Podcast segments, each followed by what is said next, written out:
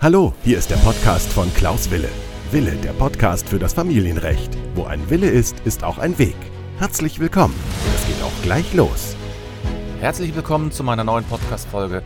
Mein Name ist Klaus Wille und ich freue mich, dass Sie wieder dabei sind bei der neuen Podcast-Folge. Und wir haben ein kleines Jubiläum zu feiern, denn dies ist die 150. Podcast-Folge. Und da möchte ich mich doch gerne an allen Teilnehmern und Teilnehmerinnen bedanken, die mir in den letzten Monaten immer wieder die Treue gehalten haben. Die ähm, E-Mails, die ich bekommen habe, die kritischen Nachfragen oder auch ähm, teilweise Kritik an meinen Podcast-Folgen, aber auch sehr viel Zuspruch und sehr viel Lob und dafür möchte ich mich herzlich bedanken.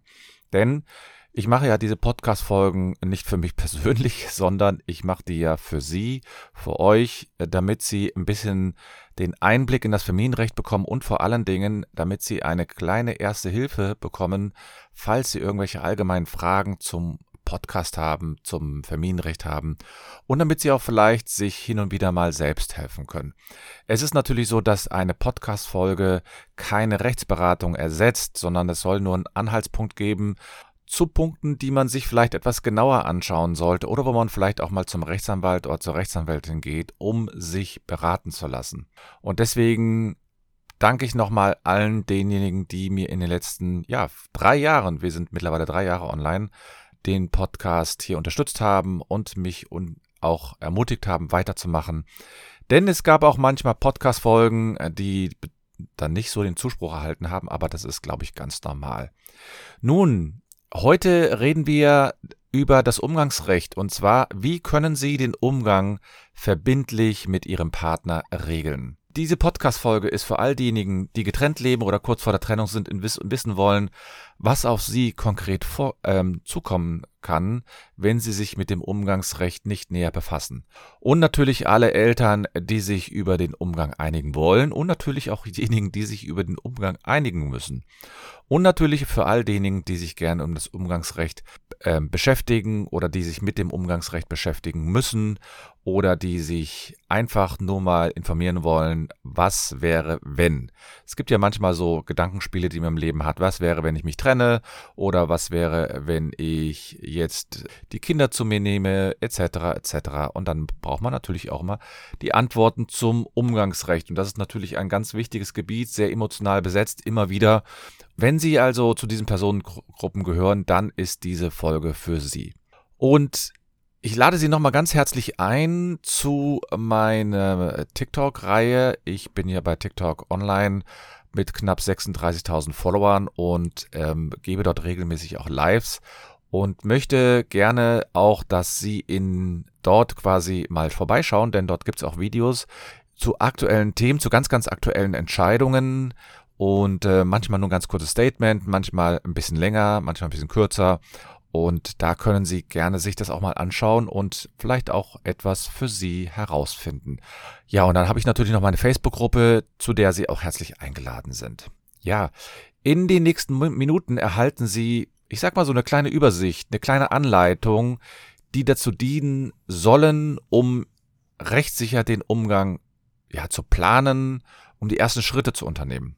Und in den kommenden Minuten erfahren Sie auch, warum ich meine, dass man jetzt sich nicht zwingend nur im Internet informieren sollte, denn ähm, aus meiner Sicht bekommen Sie dort immer nur halbe Antworten, weil man natürlich nicht auf Ihre spezielle Situation eingehen kann. Und äh, deswegen glaube ich, dass zum Beispiel eine Beratung dann unter Umständen immer auch die beste Lösung sein kann. Kommt Ihnen das bekannt vor? Naja, Sie trennen sich, oder sie sind getrennt und ähm, oder sie stehen kurz vor der Trennung und sie haben ein oder mehrere Kinder und jetzt müssen sie sehr, sehr viele Fragen beantworten. Wer bleibt in der Wohnung? Wer bezahlt Unterhalt? Ja, und natürlich neben diesen Fragen müssen, egal ob sie es wollen oder nicht, sie sich auch mit dem Umgang beschäftigen und darüber einigen. Ich bin ja Fachanwalt für Familienrecht, bin Rechtsanwalt aus Köln und aus eigener Erfahrung dachte ich, zum Beispiel in der Vergangenheit auch immer wieder mal bei eigenen äh, Fragen, dass es besser wäre, wenn ich mal kurz im Internet surfe, um eine Lösung zu erhalten. Und äh, ich habe aber auch gemerkt, dass das Internet, ich sage mal, nicht immer up-to-date ist. Das liegt einfach daran, dass natürlich zum Beispiel Anwälte oder Anwältinnen vor zehn Jahren mal einen Bericht verfasst haben zum Umgangsrecht oder zu irgendwelchen Themen und die nicht mehr aktualisiert haben.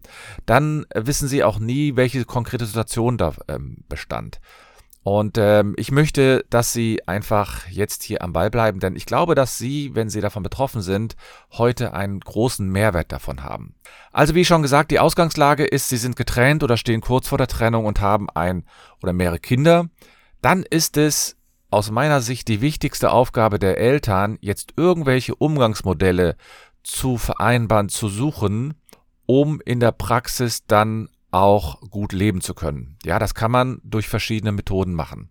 Wichtigster Anhaltspunkt ist, wie immer, natürlich das Kindeswohl. Und ich hatte schon mal eine Podcast-Folge dazu veröffentlicht zum Kindeswohl und möchte da heute auch nur ganz kurz etwas dazu sagen.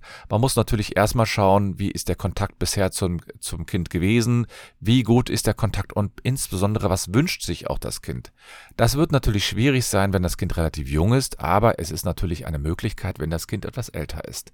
Dann können Sie auch mit dem sprechen und dann wird es vielleicht auch klare Angaben geben, wie es sich den Kontakt zum anderen Elternteil vorstellt. Und es ist ein Irrglaube zu denken, dass Kinder keinen Kontakt zum anderen Elternteil haben wollen. Die wollen in der Regel immer einen Kontakt haben. Also es gibt nur ganz, ganz wenige Fälle, in denen wirklich die Kinder den Umgang komplett ablehnen. Und ähm, aber heute geht es ja darum, dass wir mal verschiedene Wege suchen, wie wir auf, äh, wie wir den Umgang regeln können. Nun, die erste Methode, und das ist eigentlich die beste Methode, ist natürlich, die Eltern sprechen sich ab ohne Unterstützung und halten eine Vereinbarung schriftlich fest. Nun, zumindest können Sie die Kernthemen schon mal behandeln. Das heißt, die Kernfragen, wann und wie und wo der Umgang stattfindet. Ich rate natürlich in solchen Fällen immer auch eine Vereinbarung schriftlich festzuhalten und, wenn Sie die schriftlich festgehalten haben, auch unbedingt diese Vereinbarung dann von dem Rechtsanwalt Ihres Vertrauens einfach mal durchschauen zu lassen. Ob da offene Fragen sind, ob die Formulierungen klar sind. Denn es ist meines Erachtens nicht so einfach, so eine wirksame Umgangsvereinbarung zu treffen. Und die dann auch wirklich eine Umgang, äh, in der, in der Realität dann auch wirklich eine gewisse, ähm, äh, ja, Stetigkeit hat. Also sprich, dass sie dann auch wirklich regelmäßig dort den Umgang auch durchführen können. Die, El die zweite Möglichkeit ist, die Eltern treffen sich bei einem Mediator und handeln eine Vereinbarung aus. Nun, das ist natürlich auch eine Möglichkeit. Ein Mediator ist ja quasi eine Art Vermittler, eine, eine Person, die eine Plattform bietet, um den Umgang hier vielleicht auch zu regeln. Nun, dazu muss man natürlich bereit sein, sich hinzusetzen und diese Themen zu besprechen. Das kann manchmal ein sehr intensives ähm, Gespräch sein. Ich habe selbst schon äh, Mediationen durchgeführt und ähm, habe dort sozusagen ähm, auch gesehen, wie emotional zum Teil diese Themen sind. Und dort können Sie auch eine Vereinbarung aushandeln, ähm, die aber äh, dann vielleicht meines Erachtens trotzdem von einem Rechtsanwalt Ihres Vertrauens überprüft werden sollte. Denn ein Mediator gibt hier keine rechtlichen Ratschläge, sondern er hält das erstmal fest, was sie wollen. Er, er sagt vielleicht mal, dass bestimmte Sachen einfach unmöglich sind, weist vielleicht auch ein paar Schwächen hin, aber auf die rechtlichen Schwächen darf er gar nicht hinweisen, weil es eben sonst ein Interessenkonflikt wäre. Wenn er jetzt der Mutter sagt, pass auf, ich würde diese Vereinbarung nicht schließen, weil dies und dies ist, dann verrät er ja quasi in gewisser Weise auch den Vater, weil der natürlich auf äh, natürlich sieht, äh, jetzt unterstützt er mir die Mutter. Nun, eine weitere Möglichkeit ist natürlich, dass Sie sich eine Beratung oder Unterstützung durch das Jugendamt oder eine Elternberatungsstelle einholen. Ja, die Jugendämter sind verpflichtet zur Beratung und zur Hilfestellung und dann kann man dort gemeinsam als Elternteil oder Elternteile hingehen und sich eine Beratung zu, ähm, holen und dann auch eine Vereinbarung dort festhalten. Die sind dazu verpflichtet, hier eine Regelung zu treffen. Aber erstens, Termine kriegt man nicht so einfach. Zweitens ist es nicht immer klar, ob diese Vereinbarungen wirklich immer so eindeutig sind. Denn ähm, es ist klar, die machen keine rechtliche, die machen keine rechtsanwältliche Beratung, sondern die machen einfach eine, die halten eine Vereinbarung fest, so wie es gerade mal gewünscht ist. Ich bin ja immer der Meinung, dass in allen rechtlichen Fragen sollten sich die Eltern immer eine Beratung durch einen Rechtsanwalt oder eine Rechtsanwältin holen. Das heißt, jeder hat seinen eigenen Rechtsanwalt, man kann sich dann zu viert zum Beispiel zusammensetzen. Denn der Vorteil bei dieser Angelegenheit ist natürlich, dass man sofort eine Vereinbarung rechtssicher aufnehmen kann und hier die Klarheit hat, dass diese Vereinbarung eine Wirksamkeit hat, die auch, ich sage mal, in der Praxis dann wirklich Bestand hat. Das Problem an diesen gesamten Vereinbarungen, die man oder diese gesamten Regelungen, die man hier vorher hatte, also die ganzen Vorschläge, die, mit, die ich hier gebracht habe, ist, dass diese im Grunde nur dann wirklich auch durchsetzbar sind, also gerichtlich durch, äh, ja, durchsetzbar sind, wenn es eine gerichtlich gebilligte Elternvereinbarung ist. Das heißt, man müsste nochmal zum Familiengericht gehen, um eine Billigung zu erlangen. Denn das Familiengericht ist quasi die letzte Station. Wenn man, weil die Eltern sich nicht einigen, dann kann jedes Elternteil beantragen, dass der Umgang durch das Familiengericht gebilligt wird. Und das ist natürlich deswegen manchmal auch die beste Lösung, wenn Sie mit Ihrem Rechtsanwalt zum Gericht gehen, einen Antrag stellen und dort dann eine Vereinbarung auch gebilligt wird oder das Gericht sogar einen Umgangsbeschluss äh, fasst, weil diese gerichtlichen Vereinbarungen oder gerichtlich gebilligten Vereinbarungen oder gerichtlichen Beschlüsse auch später in der Zwangsverstreckung Relevanz haben. Die Familiengerichte haben grundsätzlich den Auftrag, erstmal die gebilligten Vereinbarungen zu fördern und einen Umgangsbeschluss nur dann zu erlassen, wenn es wirklich gar nicht anders geht. Deswegen gibt es auch viele Verhandlungen in diesen Terminen und versucht, man versucht dann sozusagen eine Lösung zu finden. Ich berate meine Mandanten in diesen Fällen immer auf jeden Fall im Vorfeld. Ich spreche mich mit den Mandanten immer ab. Ich sage denen, was möglich ist, was nicht möglich ist, frage den Mandanten aber auch, was sie gerne haben möchten, welche Termine haben, sie haben sollten und vor allen Dingen, manchmal sollte man sich auch eine Lösung B einfach überlegen, weil man nicht davon ausgehen kann, dass man immer die Ideallösung findet. Denn an so einem Termin sind natürlich verschiedene Parteien beteiligt. Ne? Einmal natürlich die Kinder werden dort angehört, dann werden die Eltern angehört, dann wird das Jugendamt äh, eine Stellungnahme abgeben, dann gibt es einen Verfahrensbeistand und natürlich der Richter oder die Richterin. Also all diese Personengruppen sitzen dort und beziehungsweise die Kinder sind natürlich nicht dort, sondern die werden nur ähm, vom Richter und vom Verfahrensbeistand angehört. Aber in dem Gerichtstermin sitzen dann wirklich zwei Anwälte, zwei Elternteile, Jugendamt, Verfahrensbeistand und dann auch noch der Richter oder die Richterin. Und das ist natürlich ein es sind natürlich viele Personen. Jeder möchte seine Meinung sagen, jeder möchte wahrgenommen werden, jeder möchte etwas zu dem Fall beitragen und ähm, jeder hat auch unterschiedliche Auffassungen. Also wir haben schon ganz, ganz unterschiedliche Fälle erlebt, wo sich die Eltern sehr, sehr schnell einig waren auf einmal oder wo es auch wirklich ganz, ganz extrem wurde.